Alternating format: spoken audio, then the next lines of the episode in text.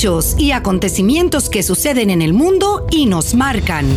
Cómo entenderlos en perspectiva, cómo saber si nos afectan y cómo enfrentarlos.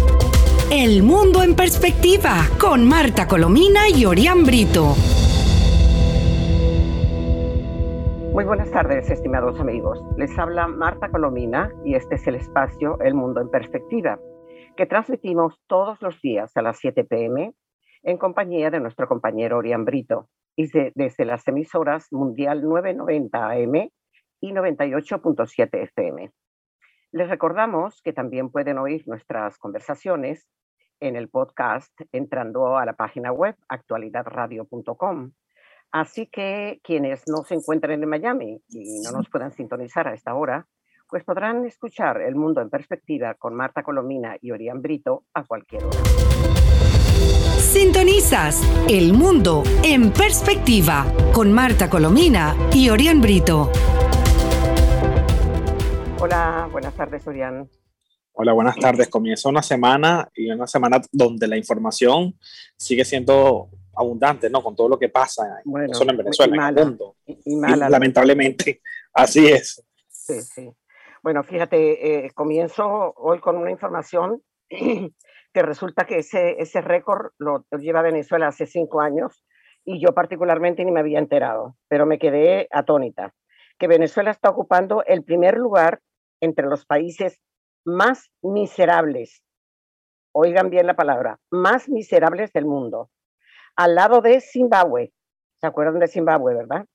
Sudán, Líbano, Surinam, Libia, Irán, el pana de Maduro, Angola, Madagascar y sorprendentemente Argentina, que yo creí que Argentina estaba mal, pero no tan mal.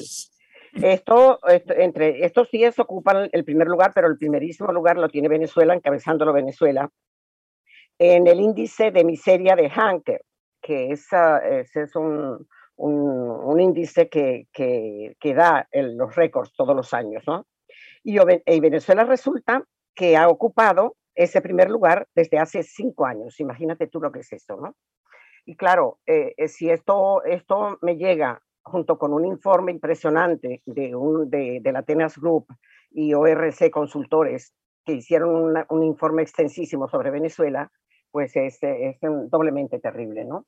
Venezuela, dice el titular del informe, sigue sumida en la peor crisis económica de su historia y sin visos de mejorar. En el primer trimestre de 2021, comienza diciendo el informe, no, no, lo voy, a, no voy a hacer referencia a, todo el informe concreto porque es muy, muy extenso y no podría hablar sino de esto, ¿no? Pero señalan que en el primer trimestre del 2021, la situación económica de Venezuela no mostró cambio significativo alguno. La crisis económica siguió su camino, pero con un impacto mucho mayor en la población ante el aumento de los casos de COVID-19 y tras una muy crítica asistencia sanitaria en todo el país que tú y yo comentamos también cada día. Durante este periodo se manifestaron los mismos problemas que, que aquejan a los venezolanos desde hace varios años. Recesión económica, devaluación, hiperinflación, pobreza extrema, baja capacidad de compra, desigualdad, desabastecimiento de gasolina y diésel, escasez de efectivo y menor calidad de los servicios públicos. ¿Tú has visto una lista tan terrible como la que acabo de leer? No, no, no. Entre el cierre de 2003 y 2020, continúa el informe, y 2003 eh, y 2020, el Producto Interno Bruto venezolano se contrajo un 79,4%. Y este año cae, los cálculos que hace el Fondo Monetario Internacional, veremos enseguida, son de una caída mm, de un 10% más del Producto Interno Bruto, te puedes imaginar. Y una recesión que, según estimaciones conservadoras de la consultora ecoanalítica, se prorrogará durante todo el año 2021 y no mostrará señales de reversión alguna hasta el año 2022. Desde luego, la, conclusión del informe es que mientras Maduro siga en el poder, no hay posibilidad de que Venezuela salga de ese, de ese hueco espantoso, de ese de esa fondo de miseria, de terror, de, de, destrucción del país. ¿no? Mientras, como, como decíamos, que el Fondo Monetario Internacional eh, pronostica un decrecimiento para este año del 10%, que lo comentamos hace como unas dos semanas, ¿no? Sí, sí. Una reducción del 5.500%. Pero más grave aún, reportó que el país superó a Haití en niveles de pobreza al calcular un ingreso per cápita de 1.541 eh, dólares, repito, 1.541 dólares por habitante, y al ser una de las economías con menor tamaño en la región. El, mayor problema que tiene hoy, sigue diciendo el informe, el informe Venezuela, para crecer está justamente por el lado de la demanda interna. Eh, estas son, palabras del economista Leonardo Vera y agrega que la inversión pública está paralizada la inversión pública está paralizada. Maduro podrá dar muchos bonos, dar la sensación de que sí está vendiendo petróleo, de que la cosa va a mejorar, de que va a haber una apertura de la economía, pero la verdad verdadera es la que estoy señalando en este momento. Ya que el gasto del consumo del, gobierno se ha contraído dramáticamente eh, con la caída nominal de los ingresos internos y del origen petrolero. estoy refiriéndome al informe, ¿no? La encuesta cualitativa de coyuntura industrial de Conindustria para el cuarto trimestre del año revela justamente que el aspecto que, mm, que más ha impactado en la producción de productos industriales es la baja demanda, seguida de la competencia de productos importados, que además lo permite el gobierno importarlo a sus amigotes para, para eh, eh, sin, sin, pagar, sin pagar impuestos y perjudicando, por supuesto, a, a los empresarios que sí pagan impuestos. ¿no? Luego, em, eh, señalan también que la cuarentena decretada eh, eh, es un factor que ha ayudado a la contracción debido a la paralización de actividades por parte del comercio, de la industria, etcétera, ¿no? Y em, dice que em, la, la, la, cuarentena decretada hace meses es factible que continuará la contracción debido a la paralización de actividades y eh, las empresas que solicitaron durante todo el año 2020 prórrogas para el pago de impuestos sobre la renta, así como la modificación del calendario de obligaciones tributarias mientras existiera una aclaratoria de emergencia por la pandemia, no fueron escuchadas. No fueron escuchadas y muchas mostraron inconvenientes para cumplir con estas obligaciones. Se calcula que durante el año 2020 desapareció el 30% de las empresas preexistentes que ya muchas de ellas habían desaparecido porque esta, esta historia de represión y, de, claro, y de, de, ataque a la economía privada, pues produce este tipo de resultados, ¿no? Después, eh, un poco más adelante, estoy, estoy saltándome, por eso estoy titubeando, dice que el, el, Banco Central de Venezuela emitió tres nuevos billetes, ya lo, lo, lo, hemos comentado, de la más alta denominación para ampliar el cono monetario pero se redujo el encaje legal bancario para que se libraran nuevos billetes, nuevos, mayores recursos para ser entregados en créditos y mantuvo su estrategia de intervención cambiaria para tratar de mantener los precios. En materia petrolera se firmaron nuevos acuerdos con Rusia. Se siguió exportando crudo a países aliados como China y muy posiblemente también oro a Emiratos Árabes y Turquía se fomentó desde el alto gobierno un plan de privatizaciones a la sombra de la ley antibloqueo. La entrega de compañías estatizadas a empresarios del sector privado considerados amigos de la revolución, amigos de Maduro. los bodegones, que era lo, que quería hacer referencia a alguien antes, y el aumento de la dolarización han creado una sensación de mejora en el país que no es tal.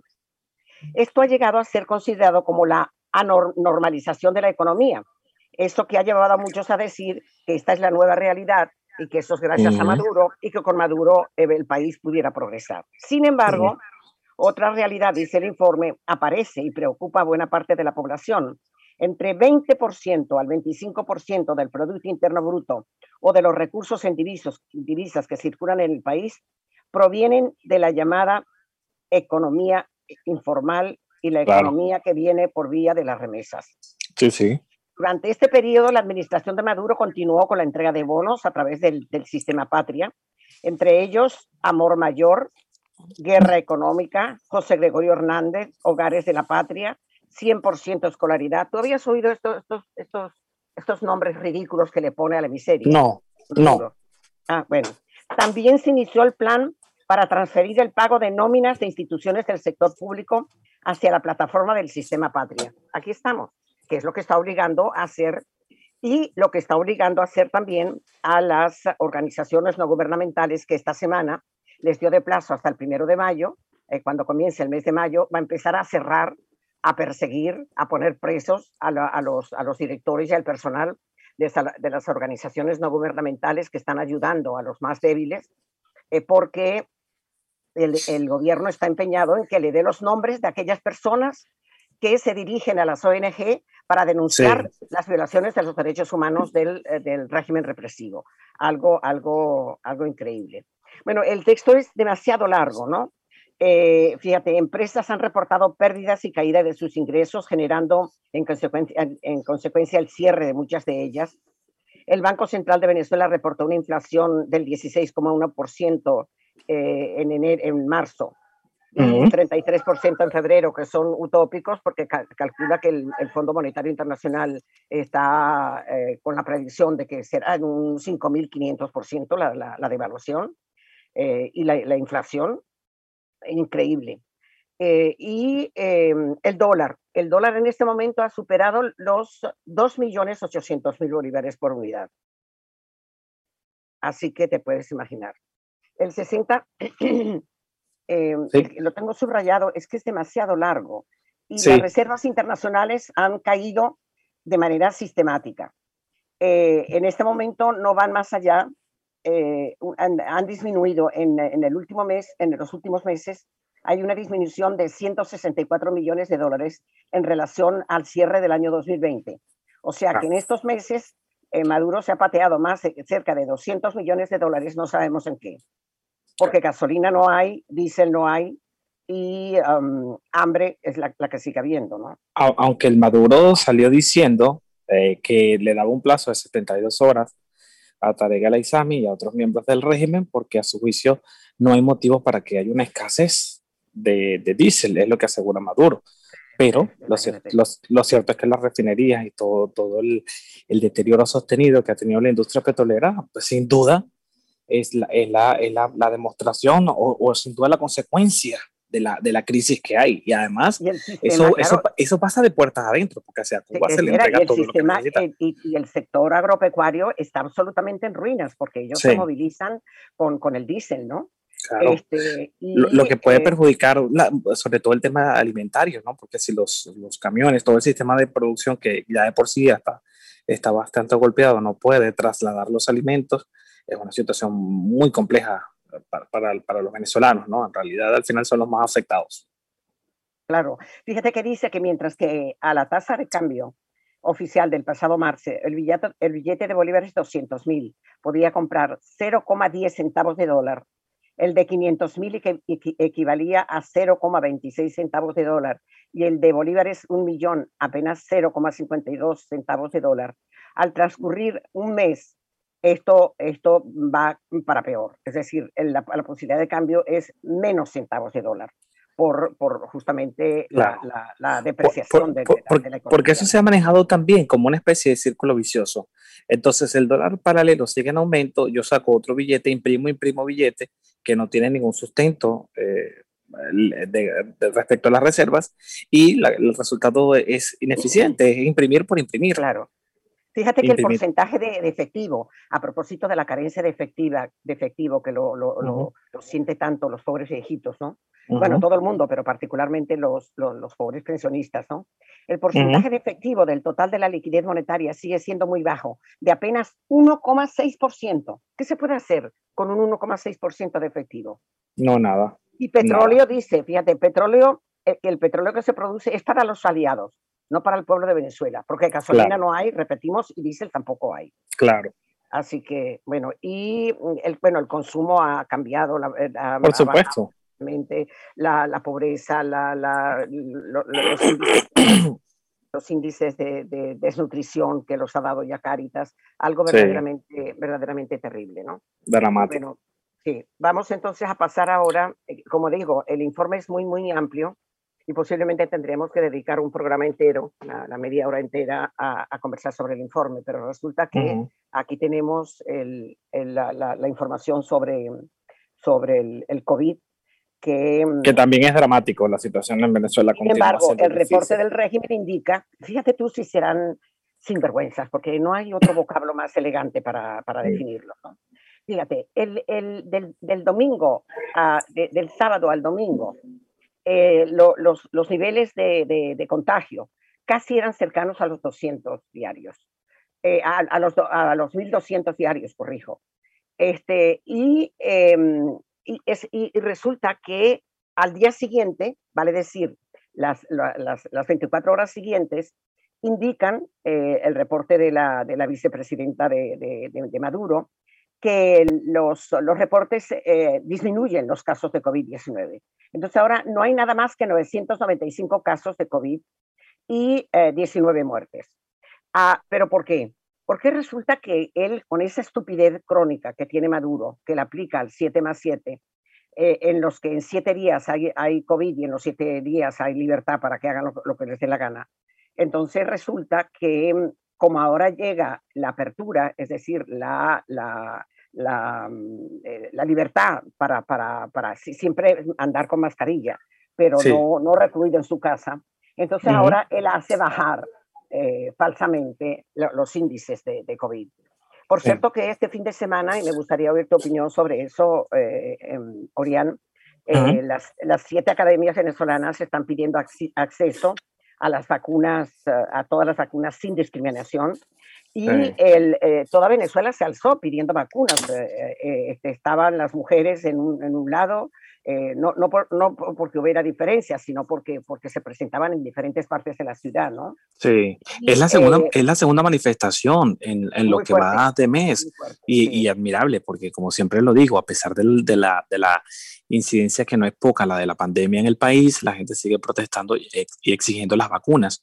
Fíjense que este fin de semana llegaron unas 80 mil dosis de la vacuna rusa, que si las sumamos con las últimas 50 mil son 80 ah, mil. Ah, eso no eran 60 mil. No, llegaron 80 mil este fin de semana. Ah, bueno, este fin de semana. Ese fue el regalo que le hizo el. el pero, pero fíjese, no, no, eso significa que al país no ha llegado ni siquiera el millón. fueron regaladas, entonces, ojo. Estas fueron entonces, regaladas. No ha llegado el millón y lo que se sigue denunciando de manera insistente es que hay como un mercado negro de vacunas donde hay gente que paga, eh, hay unas empresas privadas que están pagando también para tener acceso a algunas vacunas de las que llegan, me imagino empresas privadas ligadas al, al chavismo, porque pues, seguro que las privadas no lo tienen, y la situación es difícil, porque fíjese que mientras no vacunen, que usted lo decía la otra vez y lo recuerdo, que al 70% del país, que es la, la, población de rebaño, que se necesita que esté inmunizada para lograr esa, esa inmunidad, el país sigue muy eh, en emergencia. Eh, por la situación del COVID-19. Y además, eh, no, escapa nadie, han muerto alcaldes, han muerto militares, es difícil. Sí. Y esas protestas de, la, de, en las Mercedes del día sábado, que fue muy, muy, muy, nutrida, están exigiendo vacunas para todos y además sin ningún tipo de, prejuicio, como son los de Maduro, que simplemente Maduro, eh, a su gente, ¿no? Estaban ah, los premios de la salud, diputados de la Asamblea Nacional. Sí, todos. La civil, había un, un gentío. Y las mujeres eh, se reunieron también eh, al día siguiente eh, en, protesta por el mismo tema de, de la, no, no, en vano ya se califica como genocidio silente lo que ocurre en Venezuela respecto al manejo de la pandemia. Yo creo que el término eso es adecuado. No, y no es nada que las noticias mundiales no son nada buenas, Orián. No, no. Están detectando, por ejemplo, en Grecia, en una, parte de Europa, están detectando un caso de la variante india que ha crecido en el caso de India de una manera monstruosa. Sí, sí, sí. El por ciento de, de, muertes mm, superiores a las del momento del mayor auge de la, de la, de la pandemia. ¿no? Y es obligado a varios países a, anunciar la suspensión, no van a aceptar vuelos provenientes de la India por, por el temor comprensible ante el aumento de casos y, y, las variantes, porque es lo que ocurre, si no vacunas rápidamente, el virus muta rápidamente a otra variante, entonces sí. Eh, eh, es una pesadilla sin fin, ¿no? Sin fin, sin fin. Bueno, mira, y, y, los males en Venezuela no, no, no terminan en un, en un, día, ¿no? Ni, en relación a un tema. Eh, eh, ayer, anoche, estaba informando el comisionado de, de Seguridad e Inteligencia, eh, Simonovis, eh, que es un policía de una gran experiencia, uh -huh. que está, está huido del régimen, está en, sí. en Estados Unidos, en Miami, este, eh, señalaba que la, ah, hubo una embos, emboscada en Apure, ah, en, en Apure, Apure. Uh -huh. deja tres militares muertos y al menos ocho heridos y otros tantos desaparecidos, porque solo lograron ocho que regresaran. 29 militares que patrullaban el sector La Capilla en el estado Apure fueron emboscados el sábado, según informó la Comisión de Seguridad e Inteligencia, eh, Simonovis, en el día de, ayer, en la tarde. ¿no? Sí. Eh, no se han podido recuperar eh, los cuerpos, son, es información, repito, de Simonovis, y hay al menos un desaparecido. 29 militares que patrullaban el sector de la, de la capilla en el estado Apure eh, fueron emboscados por, por el sector eh, rebelde de, la, de, las FARC. Y recordemos que tienen armamento muy superior al que poseen los propios militares. Y hace tan solo. Maduro los manda como carne de cañón, tanto a los militares como a, la pobre, a los pobres viejitos miliciano, todo, todo cual se le, se le ocurre, ¿no? Fíjese que... hace instantes el ministro de la Defensa de Nicolás Maduro eh, dio un escueto e impreciso, como de costumbre, cuando es una situación sin comunicado, en el que dice que varios militares, sin especificar el número, eh, murieron en, esa situación. O sea, es, es, la responsabilidad con la que manejan no todo. Cita la guerrilla, ni se pone en contra de nadie de la guerrilla, es increíble. Fíjate que a propósito de eso, eh, la, la, ONG Human Rights Watch presentó ayer un informe muy completo, muy, muy, muy amplio además, que, que, sirve para, para engrosar el expediente que tiene la Corte Penal Internacional. Eh, con este titular, el régimen de Maduro acusado de torturas y abusos aberrantes. Sí. abusos aberrantes son, es una frase textual de la, de la ONG. Del informe, ¿no? A civiles en la frontera con Colombia empieza narrando eh, el asesinato vil, eh, la, masacre de los cuatro miembros de una familia, que, fue uno de los primeros eventos eh, triste, terriblemente mm, espantoso, que ocurrió y que provocó la fuga, que produjo la estampida de un montón de gente, hasta más de 6.000 venezolanos que cruzaron la frontera con Colombia. ¿no? el, informe de, el informe de, Human Rights Watch dice presenta un duro informe que señala ejecuciones extrajudiciales de campesinos. Eh, acusó este lunes, hoy, a las fuerzas de seguridad venezolana de las ejecuciones extrajudiciales de al menos, exacto, sí, de al menos cuatro civiles de detenciones arbitrarias, estos fueron los primeros, y de torturas, entre otros abusos aberrantes contra la población del Estado Apure, fronterizo con Colombia. La organización enmarcó sus acusaciones en el contexto de la ofensiva lanzada en marzo por el gobierno de Nicolás Maduro contra grupos irregulares, irregulares en ese estado y pidió investigar el tema a la Fiscalía de la Corte Penal Internacional y la misión de la ONU de determinación de los hechos para Venezuela. Claro, y van, a tener, y van a tener información precisa porque Colombia lo ha denunciado con, con datos muy interesantes y con pruebas muy contundentes. Que así y Colombia ha tenido que atender una situación humanitaria extraordinaria por esta situación. Claro. Pues, muchas personas que han llegado ahí. Sí, no, digo que siguiendo el informe, Human Rights Watch aseguró que el operativo venezolano derivó en la ejecución de al menos cuatro campesinos, detenciones arbitrarias, el procesamiento de civiles ante tribunales militares y torturas contra residentes acusados de colaborar con grupos armados. todo esto es comillas, todo esto es del informe. Las atrocidades cometidas contra residentes de Apure no son incidentes aislados por agentes insubordinados, sino que son consistentes con los abusos sistemáticos de las fuerzas de seguridad de Maduro, dijo el director para las Américas de Human Rights Watch, José Miguel Vivanco, citado en el informe. Eh, bueno, y... Cuando uno escucha que estos tipos de, grupos paramilitares siguen eh, ejecutando a gente bajo la anuencia del régimen de Maduro, uno, uno dice es que el mundo, o particularmente quienes crean que con un régimen así se puede dialogar o se puede llegar a un acuerdo, a mí me parece que es, es, pedir peras al olmo, porque, porque actúan así. Sí.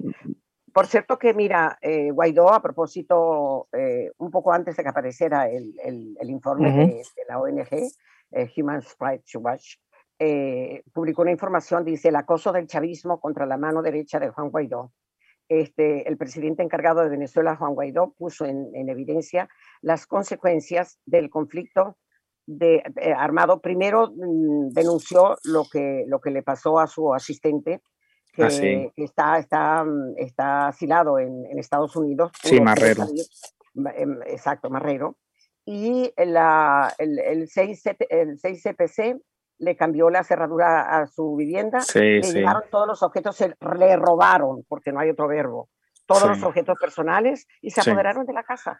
sí, dijeron que era propiedad del Estado después de haber ah, hecho la inspección. Una cosa insólita. Dictadura total. Dictadura actuando como dictadura. Totalmente. Mira, y Guaidó también eh, puso en evidencia las consecuencias del conflicto armado en Apure y añadió detalles eh, que ya aparecen en este, en este informe de Human Rights Watch. ¿no? Así que. Mire, quedan, quedan cuatro minutos pero, pero no quiero perder la oportunidad porque también hay otro drama el que se vivió este fin de semana con el naufragio de una nueva embarcación de gente que salió a Trinidad, 15 desaparecidos.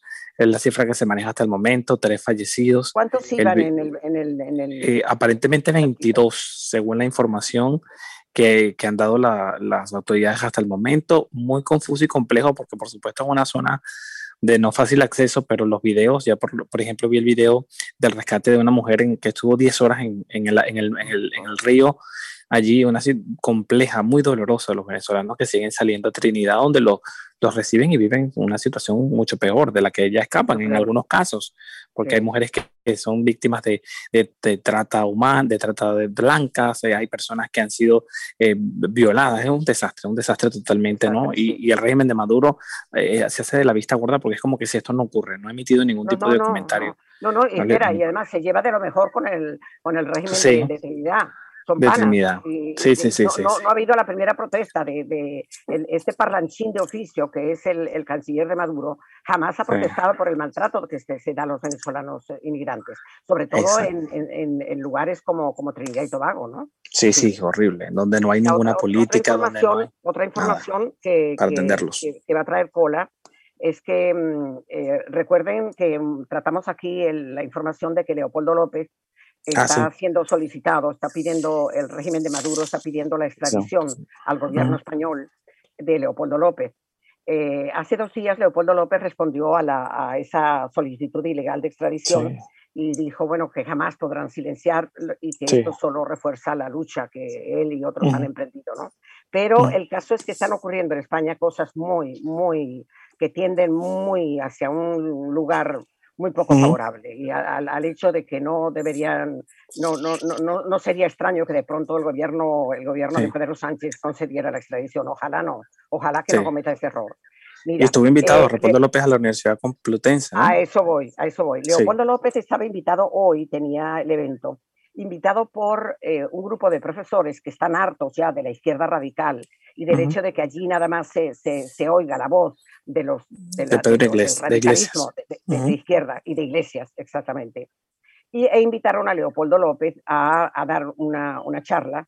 Eh, y te, leo el texto que tengo aquí. La Facultad de Ciencias. Quedó un minuto. Hizo, ya. La Facultad de Ciencias Políticas y Sociología de la Universidad Complutense de Madrid canceló un acto previsto para eh, hoy lunes de la Asociación Universitaria Libertad sin Ira. Mira qué título tan significativo con la presencia del político opositor venezolano Leopoldo López sobre Venezuela, democracia o dictadura, ante la tensión política previa a las elecciones autonómicas de la comunidad madrileña, se suspendió. ¿Pero por qué se suspendió? Porque la verdad verdadera es que la gente de Iglesias dijo que iban a formar un, un, con un gran escándalo y que iban además a destruir aquello y que le iban a impedir ciertamente que, que interviniese. Así que terrible. algo verdaderamente terrible, sí. Terrible. bueno. Ah, pendientes. Mm, y bueno, otra cosa que hay que tenerle el ojo muy encima, nuestro ojo, es la situación de las organizaciones no gubernamentales.